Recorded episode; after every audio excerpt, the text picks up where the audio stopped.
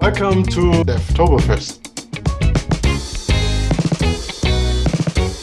Hi, everyone, and welcome to week four of Devtoberfest. This session is about improving the performance of UI5 applications. And I'm joined today by Peter Müssig, who's the chief architect of UI5. Very, very glad to have you on board, Peter. And yeah, thanks for having me. yeah, it's awesome to have you. And this session came about because uh, a few months back, I hosted a session um, regarding UI5 and comparing it to UI5 web components for React. And in the Q&A, someone asked about uh, how the performance of the UI5 application was compared to the UI5 web components um, application that was built in React. And I didn't really have an answer back then, but I contacted Peter and we thought, okay, um, you know, we investigated a little and, and tried a few things out. And uh, I think we have some, in, you know, interesting results to share. So that's why we're doing this session today. And the baseline application that we'll be using for this session is the same app that we had, you know, a few months back in the comparison uh, session. So um, I will take the Bookshop app. Uh, some of you might know that already, and um, I will start with uh, fine tuning it a little and improving its performance.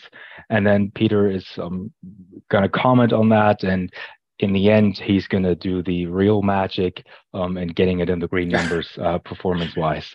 So we'll see how that goes. We'll try how good the magic is. Yeah, we'll see. No, I'm confident. All right, I'll start sharing my screen.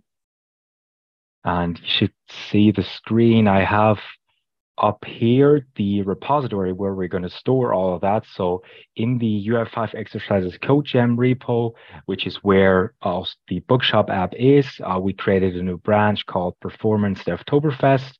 And in here, we have some more info on that and also the instructions. So that's what I'll be working off today. Let me get that out of the way. And this is VS Code right here. So this is the code for the app. And inside the bookshop folder, we have the app, and we can start this by running npm run dev. And that gives us the bookshop app. And I already have the Lighthouse report open here. So let's run the first baseline test. And this application is not built. There, there's no optimized build for this. Mm. It's just running off the CDS server. So um, we can actually see that. Oh, oh 4004. Mm-hmm. Yeah. So we can see that here. We're just using the, the CAP server where the HTML files are served uh, under web applications. And that's where we, where we get it from. And let's see what we get. So we get around 40, which is not optimal, obviously. Yeah. And this is a result of that that really this application is not being built. It's not optimized for that scenario. Although ui5 is being loaded from the cdn i think it's it's like that or we can see that in the network trace also. Yeah it's from um, cdn yeah i need to uh, yeah and even even even more we have some 404 so they tries to load a preload you see that yeah and it doesn't find it. We have uh, languages we are which are not um, available and uh, try to look up. So these 404s also create negative impact on the performance. And I think, um, yeah, in my opinion, the only way to get around that is really now that we get started to add the tooling, the UI5 tooling under the application. And I think that's uh, what we should do now, Nico. Exactly. So I'll create a new directory, which we call performance web app. And obviously in there, we, kill that. So we want to call it perf, perf web app. It's a bit shorter. I would right. recommend. Oh. Rename F2. Yeah. Or um, enter.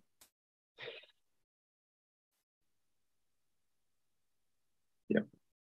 Much better we save some words or yeah. some some characters. All right, so we're in here now, and let's initialize a new npm project or Node.js project. So here we are, and now mm-hmm. we can install the UI5 tooling. and save this to as dev dependency. Yeah. Exactly. And then we copy paste the content from the other app into the web app folder of this one. Exactly. So I'll grab all the content and say copy. Oh, and we need a new folder here because yeah, we want yeah, the, the tooling expects mm. the default structure. Yeah. And in there we paste. You can't see that on my screen, but I'm hitting paste. And now we can say UI5 init because now we have the default structure and now we want the UI5 YAML. Exactly. So now we knows have depending on just for all, right? knows depending on the folder that there is a web app folder that this is a type of application and that's um, at the end then the indicator for it to create this YAML like that. If there would be a source folder, it would derive that this is a library. So just yeah. for your for knowledge. Okay, and then now we can uh, add all the libraries that we need. So we're going to use OpenUI5, um, SAP UI Core, SAPM, so on, and also the theme. So that should add all of those here. Mm-hmm. Perfect. Just for all, this UI5 use command, there you can say open UI5 or SAP UI5. Um, and uh, latest means it selects the highest version available. Um, and the UI5 add command, with that you add additional libraries, um, the normal UI libraries or the theme libraries to this project. And that's um, uh, how it works. It's a convenient um, way of adding uh, dependencies to the UI5 project. Exactly. So and now we can uh, say UI5 serve, and that should serve the application on the local host. And that's the wrong browser window. Just one second. But obviously, oh, that was wrong. But obviously, we don't see any data because we don't have mm. any connection to the CAP server that we yeah. killed a few minutes ago. So um, just to make sure that mm-hmm. our performance measurements are not dependent on our backend connectivity, we're going to hook mm-hmm. into our component. And on the init method of the component, we're going to put the data, um, set the data as a model. Um, yeah, this also avoids at the end when we do now the performance measurements that we also measure the backend performance with that. So exactly, we should really focus on the client side performance for this session. So we now have a our component and we set a new JSON model uh, here, line 15. Maybe for everyone, Nico, we can also show how we grabbed that. So we took that from the local host, um, from yeah. the from the Which CDS I, app yeah. Which i killed so uh... ah, okay. Yeah then don't mind. Uh, but at the end that's the way how how you can do that. You can then grab it from the response from the cap server and then yeah. put it in a json model. That's the easy way now um, how to get rid of this uh, connection. So we have now everything in place here and just measure the client side performance. Exactly. So now we have our uh, data in here and we mm-hmm. can run it with ui5 serve and now we can do a don't measure the performance now. I mean, we're okay. let, let, let's show it that everyone knows because it's good that you are aware of that. Because some people exactly. really start the app in that mode and then they do a performance measurement. But uh, yeah, just show it and then we go ahead. yeah, because we if we measure the performance now, obviously that's like full dev mode, and we are we're still using the CDN, so it could be even worse. But um, you know, obviously the, the, the build is not. We actually have no build in the uh, application. It's not uh, it's not well at all. So we you can see we we didn't do yeah, anything yet it's as far as better. performance goes. Yeah. yeah. And now if we because we now set up the project so that we can actually build it. So let's do that now. So we can now run UI5 build and we want to build everything. So including all the libraries. It is also important to know if you just run UI5 build, it will just run the build of the local application. And if you would serve then the application from your disk folder, which is being generated, it will not include the UI5 resources there. If you rely, like we do right now, on the CDN, where you grab the UI5 runtime resources from, this is no problem. But if you want to really run uh, and deploy this as a, a, standalone application, which also refers to the UI5 resources from there, you need to build the UI5 all, and then you can deploy the whole application with the UI5 runtime resources to your server, and you are then completely independent. Exactly. So let's just wait for this to finish. Obviously, because this is a longer process, and it takes some time. Uh, you should switch to M1. I should. Yeah, you're right. It's much better. Yes. Um, yeah, I can't wait uh, when that day comes. Uh, last year it came, you know, it came one day before the UI5 con, and then I had to ah, wait yeah. two days until I get, got started with my MacBook. I was really, yeah. really happy at the weekend and to play around with the new performance. It's incredible. Yeah, but you don't want to make that switch and do your live demo on a new machine, so that's why you waited, I guess. Mm. All right, so I can uh, in a parallel process, I can already uh, install serve with this, which is an npm uh, packet. Oh no, this one's ready too. Okay, can we use? Yeah. Can use this we one? can just close this one with again. Yeah uh, because now we have a dist folder here, right? This is our mm-hmm. build result. And in order to be able to, to serve that, um, we can use the serve package. And now in our, just for convenience reasons, in our package.json, let's create a new script so we don't have to say serve dist all the time. And I also haven't installed serve globally. Yeah, even more. If you if you didn't install it globally, you need to call npx serve dist always. Yeah, exactly. So now we have it in here, and now I can just say npm run start dist. And here we go. Wrong browser window again. One second.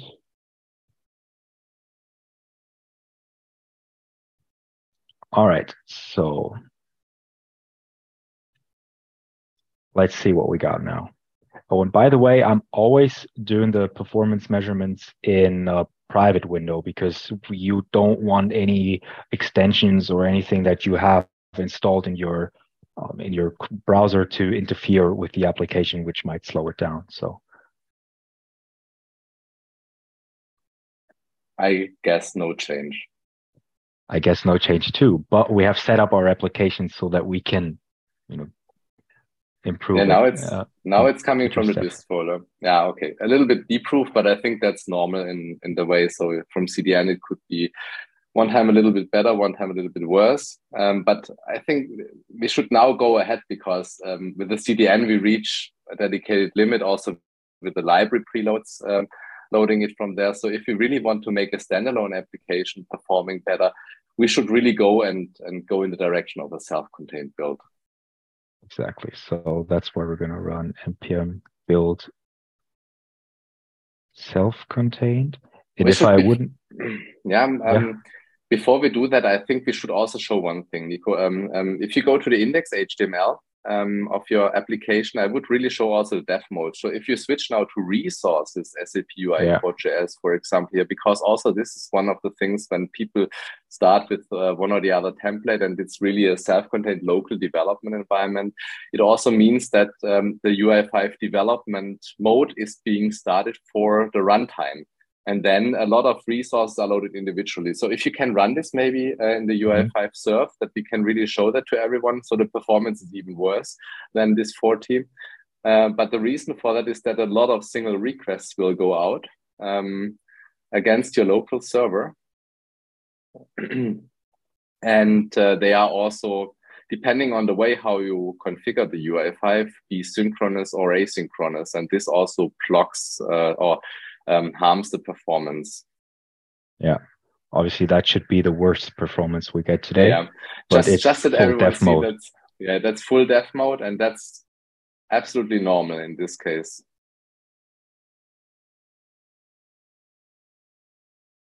So this yeah. is, and and if you open the network, then we can really see uh, what's happening here.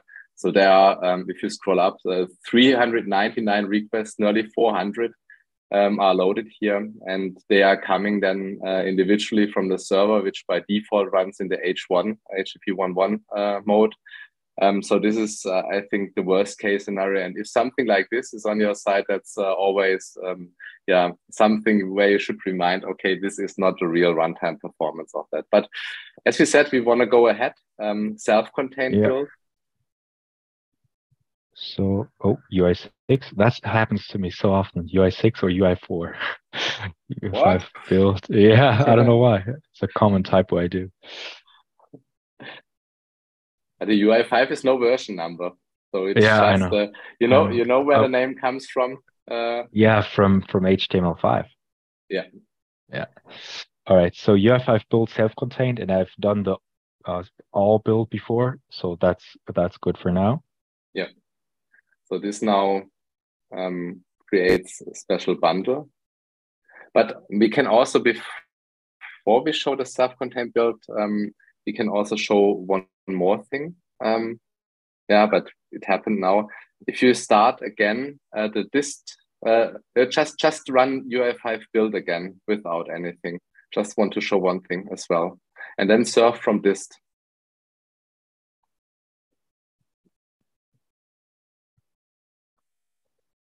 Then we also see one thing that the preload should now be generated for the application. So if you reload and show the network trace, what's happening is um, if you scroll a bit up, uh, can you can you uh, improve the size a bit or increase? Yeah, now you see in, in the yeah sixth row uh, below. So this is the library preload. This is one thing, but here the component preload is being loaded, and this uh, this is now also a result of the build um, which we have.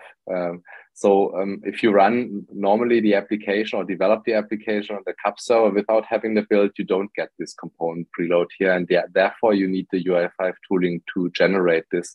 So at least this is also one recommendation at uh, when you have uh, applications which uh, include multiple resources that you also uh, take care that you run the preload generation for this component and then um, also the the serve is much more efficient than loading a lot of single resources. In in, in the case of this very simple um, CAP application, it means uh, if you look, for example, in the response inside, you see also what is included. Uh, can you click on this response tab, uh, please, Nico? Uh, exactly. So there are a few resources included, the component JS, the app controller, the manifest JSON, the app view. So typically it would be around having three additional requests besides one uh, request uh, you have here, which would be the result if, if you don't have a preload in the simple case. But if you have big applications having, let's say, 50, 100 uh, resources included, this is a much more efficient way um, than, than the single request. Just uh, to, to give you this background information as well. Yeah, that's good. But I think now self-contained. Exactly. So the you need to run it once build. again. Yep. To replace because what we have yeah, the self-contained build also changes um, the source um, attribute in the index HTML. Yeah, we can see that here. It's redirecting to or it's changing it to SAP UI custom. And this is the bundle which the self-contained build creates. It includes all the required resources. All right. So now, oh, npm run start dist. All right, but now we should see some improvement. Oh, no, not performance, but Lighthouse.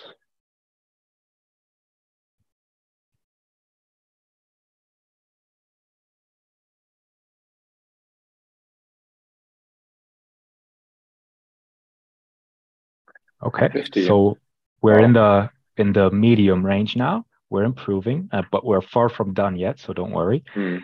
Uh, but in the network trace, or actually in the console too, we can still see we get a lot of 404s not found, and in the network trace too. So and, that, as Peter said in the beginning, obviously slows down the application as well. So we should take care of removing those. And there is also one thing: if you go back to the network and you, you check for the four on the console, you also see it in the console. Um, there are there is not only the the language files uh, the i18n files which are problematic. We still have the request going to the backend. Yeah. Um, because we, we wanted to avoid that. Uh, we need to remove something in the manifest. Um, and I think exactly. nevertheless we will go there. Yeah. so that's the data source the that we previously used uh, to get the book data from the backend, from the CAP backend. Um, so I'm just gonna kill all you, that. You can also keep it if you want. Uh, yeah, it's more important below in the models that we remove this this one here. Yeah, I can just put a one here, so the request will never go anywhere. And, you sh- should say that it's at least type uh, JSON because we want that this model is being created because we just said, yeah, type and JSON.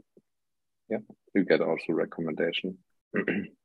and for the i18n part, we're going to introduce some supported locals, like just specify what we're going to have um, and also fallback. And I have some oh, one closing bracket too much. Okay, here we go. And let's save that. And obviously we specified that we have EN and DE as languages. And I know that I have to rename a file here to match that. So the i18n, yeah. yeah, I'll just do this now. And I believe that should eliminate all our 404. So th there's no translation files that won't be found and we have the have removed the data source or yeah main, the... maintaining the manifest json the um, sub, uh, supported locales uh, or languages is, um, is is really a good practice um, because with that you can ensure that for your application ui5 runtime doesn't load um, the, the, the current language which is maybe set by the browser itself and um, yeah you don't typically have engb or whatever um, um, regional like translation. It's most often the language itself. Um, and then um, this helps uh, to avoid this 404 request. So that's really uh, something you should also take a look into. Yeah, and I just uh, remembered one thing that you told me, Peter. I can, or I should remove this emoji here if it's not absolutely um, necessary. Maybe, maybe we can show that also what what happens here if if we keep it. Oh, okay. Then... We'll just keep it here. All right. So because I it, yeah, have to run another build.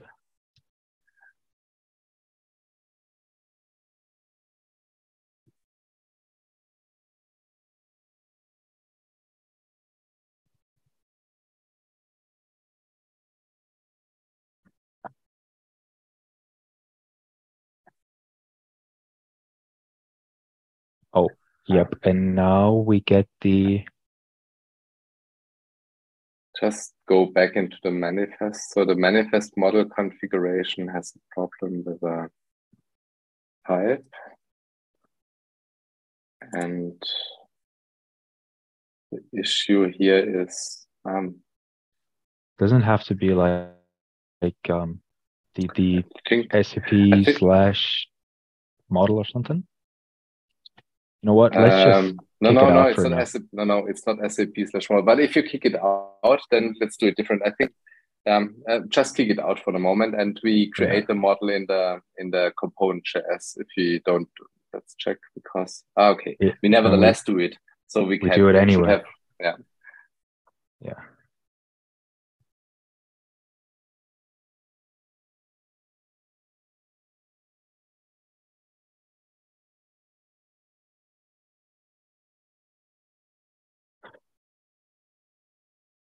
All right, so now we get no errors, which is good. And the application felt fast too. So let's see if it is faster. Should be. So the type should be, uh, I forgot that it's not JSON. That's the way how you specify it in the data sources. Mm-hmm. Um, in the in the model, you need to say type equals uh, a column and uh, then sap.ui.model.json.json mm-hmm. model. So the the name, um, the module name. Yeah. Okay. But now we uh, you know improve the performance a little bit. But as I said, we um, we wanted to check the emoji thing and the the network mm-hmm. trace, right? Yeah, there are a few more things also. So ah, yeah. we also we also see that additional resources are still loaded. So we have a custom build, but the Gregorian JS is loaded and the component support is loaded. These are two modules which are not detected automatically um, by the self-contained build since um, the Gregorian is um, loaded depending on your calendar settings. And it knows that in the English language, it uses by default the Gregorian calendar. And this information comes uh, from this uh, CLDR data we have in the behind. So if you want to include it in the custom build, we need to have a dependency to that. So we can add a void dependency to the component JS. And the same thing is with the component support. Um, because it's a configuration we have in the index HTML um, to start a component support, to load finally, um, or to use the component support to create a component, this declarative component um, initialization. If you check in the index HTML, we can briefly show that. Um, here in the on init, we just call module. This is the module to load SAP UI core component support. And if you look a little bit down, um, there you just specify uh, this div um, element with uh, the attribute data SAP UI component. And this is uh, checked by the component support to identify which components to be loaded and to be placed here inside these placeholder elements later on. So these elements are used as the UI area for these components. And that's that's how it works. And as this is not in JavaScript, um, the self-contained build doesn't detect that. And then it's a good practice to add this to your component JS as a, a um, um, avoid dependency like this here. That's enough. And then the UI5 uh, build can find it and can pick it up in the bundle.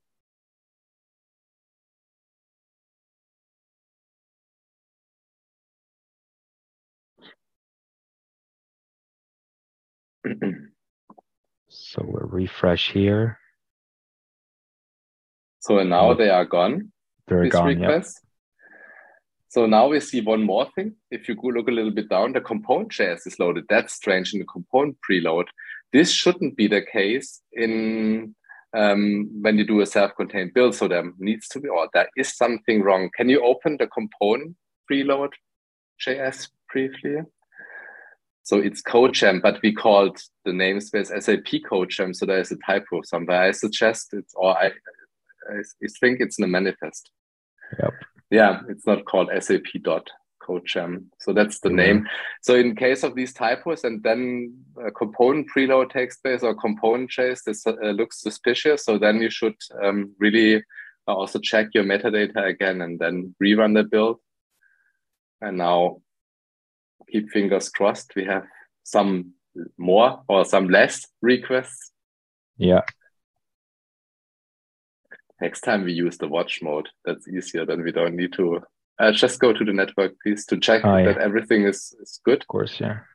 So yeah, here we good. see custom um, message bundles. That's the message bundle for the for the framework. Here we can also use um, if we know that it's only English used, then also reduce that um, um, but here in this case, it's not a problem since the framework knows that these library, uh, these language files are here and, and it loads that. So if we go a bit down, that was one thing uh, Nico mentioned. Um, so having this hand in the in the um, in the application, this waving hand here, um, leads to load some additional uh, WOFF files, some additional resources, these full uh, WOFF files, because it's um, this is part of the extended character set. And um, if we want to get rid of two more requests here, we can just remove this yeah, nice looking hand, but uh, it causes um, some additional uh, requests to some um, font files. Yeah, it's not necessary. It's not necessary, but they are not in the critical path, um, the font files. So that's um, also one thing which is okay. So now we yeah. should not see the full. So it's we have now really reduced it to the minimum possible. So now yeah. let's let's measure. Let's measure. Should see some improvement again.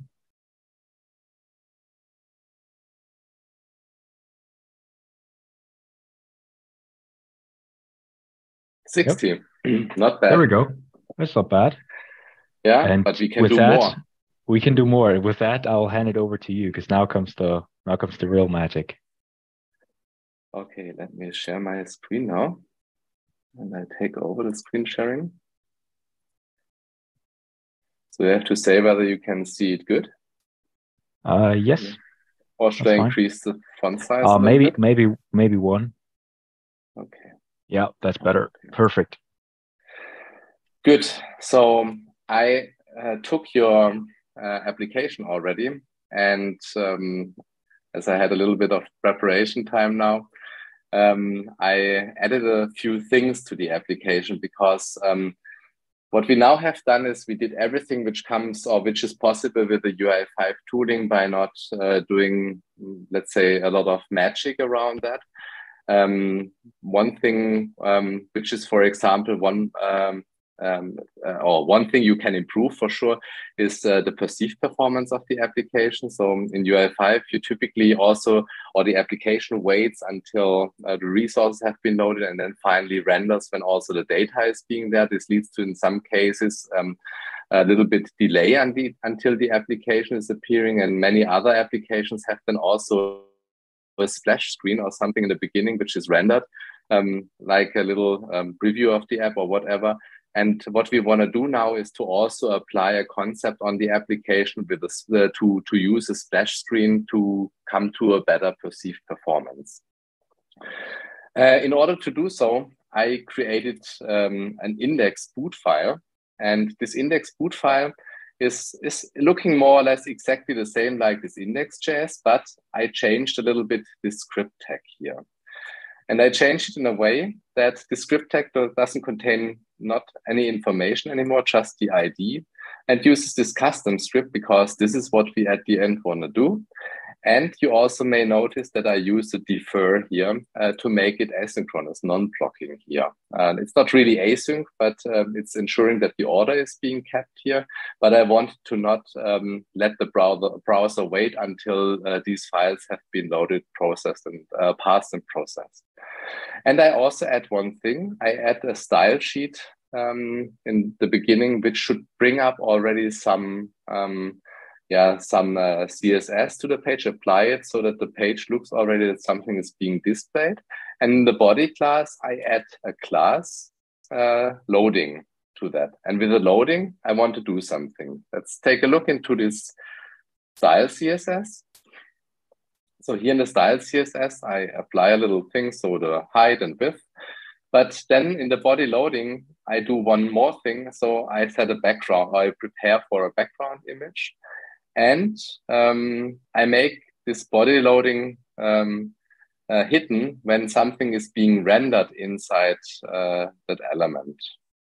But um, I think this is not really necessary. We can even get rid of that. But the most interesting part is now it's uh, also that I want to make one thing. I make uh, want to display a UI5 logo, um, either black or uh, white depending on which color scheme is being disabled and the background um, also should then be the contrast. So for the white logo, the black background, and for the black logo, the white background. And um, I use the SVG uh, for this uh, UI5 logo there. And now let's take a look in the boot.js because this is now the script which runs before the UI5 is being loaded. And there I configure UI5. I use the window SAP UI config. This is the config object. And I put just all the information I had before in this bootstrap script tag here, like compat version edge. I want to run the uh, loading async. Um, I want to have keep English as language. I want to have the, or the resource roots configuration is being in here. And uh, on init should call the component support uh, like we have had it already before. And in the theme, we now do a detection on um, which media uh, or which color scheme is currently running. So I have a dark mode. Uh, so I want to use them and see in this case um, SAP Horizon Dark. And uh, if it's not a dark mode, then I want to have the SAP Horizon theme. And if it doesn't work, so in some cases, but this should not be for all modern browsers, then it falls back to the Horizon theme. And um, basically, um, that's all. So the rest is just standard again. And when I do that, so I started my dev server already. So I run the UI5 build self-contained, and everything is copied into the um, the dist folder. You have seen that on Nico's uh, side already. Um, and this is now the app. So it's loading, but we have the index HTML, which is the same like Nico showed, but I want to show now the index boot. And this is now the one which is aware also of the um, yeah, the color scheme, so of the dark mode of my machine. You see maybe in the sharing, I don't know whether it's visible, Nico, you have to say. No, no, it is. Yeah, you can see it. Um, the Phoenix is briefly coming in and uh, the, the UI5 logo, and then the application is being rendered. So, and when I reduce the network size a little bit, I hope it comes a little bit more visible, just to do it one once more. So it's here. So while loading, this is being displayed immediately. And once done, the application is then finally being rendered. So maybe I can also speed up this a bit. So, and then the application is rendered and that's it. So let's measure the performance now with Lighthouse. Because Lighthouse also considers the perceived performance and let's see what comes out.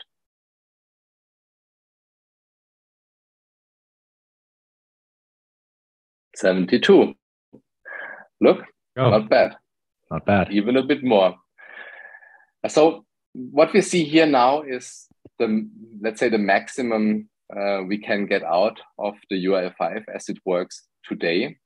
But this is not the end where we want to go to with UI5.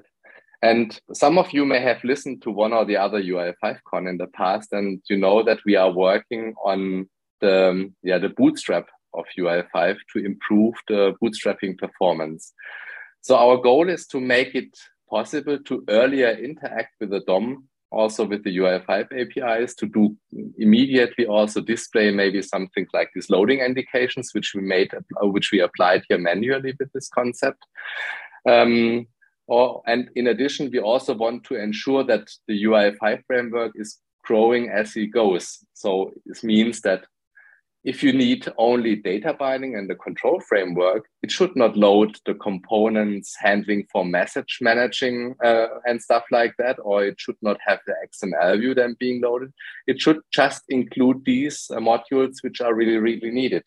Because if we look into the network trace of this custom uh, bundle, then we see already that this custom bundle is um, yeah, it's around two megabyte. Uh, maybe the other perspective is a bit better. So it's a 2.1 megabyte here. You can also increase that a little bit and reduce the size here. And um, when, when we want to reach at the end a real uh, better performance, it's about reducing requests. It's about reducing the size of individual requests. And therefore the UI5 framework need to be adopted. And this happens right now in the team. They are really working hard on that um, to get that done, that we come to a, a better um, custom bundle because um, also yeah, you can also see that in the coverage. If we do a reload here, then there is enough potential in um, in the resources. Uh, I should have used the no throttling, then we see it immediately. So half of the uh, this uh, content which is being loaded in the custom JS can be omitted. And this is exactly um, what we are working on. And therefore, I um, provided also a little sneak preview for you here uh, to see where the journey is heading to. And this is now um, something coming directly from the blacksmith of UI5. Uh, so we prepared really a, a, nice example for that. Um, that you can really see where an application performance can go to. Before um, I, I show you the application, I just want to say it's the same application, but now uh, it's it's re-implemented in a slight different way. Um, it's using here also the same mechanism. I have the style, I have the boot.js. So this is the with um, yeah the the preview coming from uh, or having this um, um, this uh, Phoenix splash coming up in the beginning and configuring UI5. And here, this is the self-contained bundle, but it's I, I renamed it to Bookshop in this case. And here in the on init, I don't use um, the components for that. I just use a UI5 module, which I require. And this UI5 module is the application module. It has this new um, core, the new modular core, um, which I have here running as a POC. And um, inside the application, I use a normal JSON model. I use web components, uh, which are re-enabled in UI5 because they are at the moment um, uh, the better choice for this performance application here. Uh, I want to show because they the resources they need they are less. We also rework um, our existing libraries to make them um, slimmer and have concepts to load them with less re resources. But this is also something um, which I can't do in this quick show, and therefore I concentrated here on the best thing um, I have at hand. Uh, to show you how ultimately the performance can look like, and then um, I created the application in a in a classic way. So just um, um, creating the control tree. Here, I, I needed a text control because the web components don't have a text control available. So I created my own one just using a span.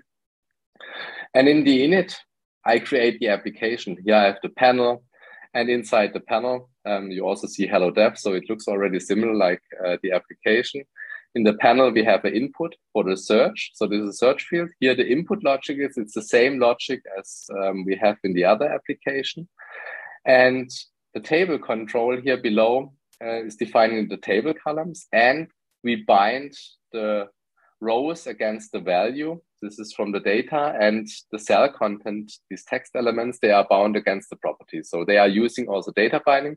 And here you can see we use the JSON model, the same model like Nico had in the, in the component shares. And then the, the whole thing is placed um, into the DOM. So I have started the server already. And I hope that everything works fine. So this is already reloading pretty fast. So you don't see a splash. This is already a good indicator. And when you look into that, you see also network trace that loads only 1.2 megabyte. So this is half the size we had before. And there is also, um, yeah, the amount of requests is reduced to the absolute minimum here. And UI5 web components have also a speciality that they transport their CSS also as JavaScript. So they can embed that also in a bundle. And um, then they use um, concepts like constructible style sheet to apply it to the DOM, but it's then the internals of that. So this makes it a little bit more efficient from a, a packaging perspective that we can include it in the web components. They also include the CSS they really need for these components as they know this uh, immediately. And we don't have these library CSSs then available. So now I think you are pretty interested already where we can come to. This is now the expected performance of a UI5 application in future. Drum roll, here we go. 94. Okay, I see there is still one yellow. Sometimes Lighthouse is uh, yellow figure, sometimes Lighthouse is not completely accurate also when you have screen sharing turned on. So a little bit better. Let's give it a second try and drum roll. Ah. Uh, oh, it's still very good. It's green. Yeah, it's we need good. 200 there, then it's green, I remember. So 200 was the figure. Um, so last last try. Otherwise, um, yeah, look. There we go. Three times and you get it. You so, but this this is really an outlook in that performance, what we want to achieve with the framework, and this is absolutely comparable with other existing frameworks out there. And this is um, not far away. We need to, uh, as I said, rework parts already there. You saw an, an, a preview of that, what's happening, and where we are going to. And um, yeah, I, I, really expect that um, in the upcoming year um, you will have this available also for your applications. Awesome. Um, I can't wait for that. Yeah. And this is also one thing which then hopefully um, is also a little, bring, bring a little bit more stress reduction because we have very often challenged and performance is always a topic. And I think it, it's, it's really a signal outside that um, we also work on our internals to improve it to keep also um, track with the things happening and apply web standards and keep on that and benefit from them.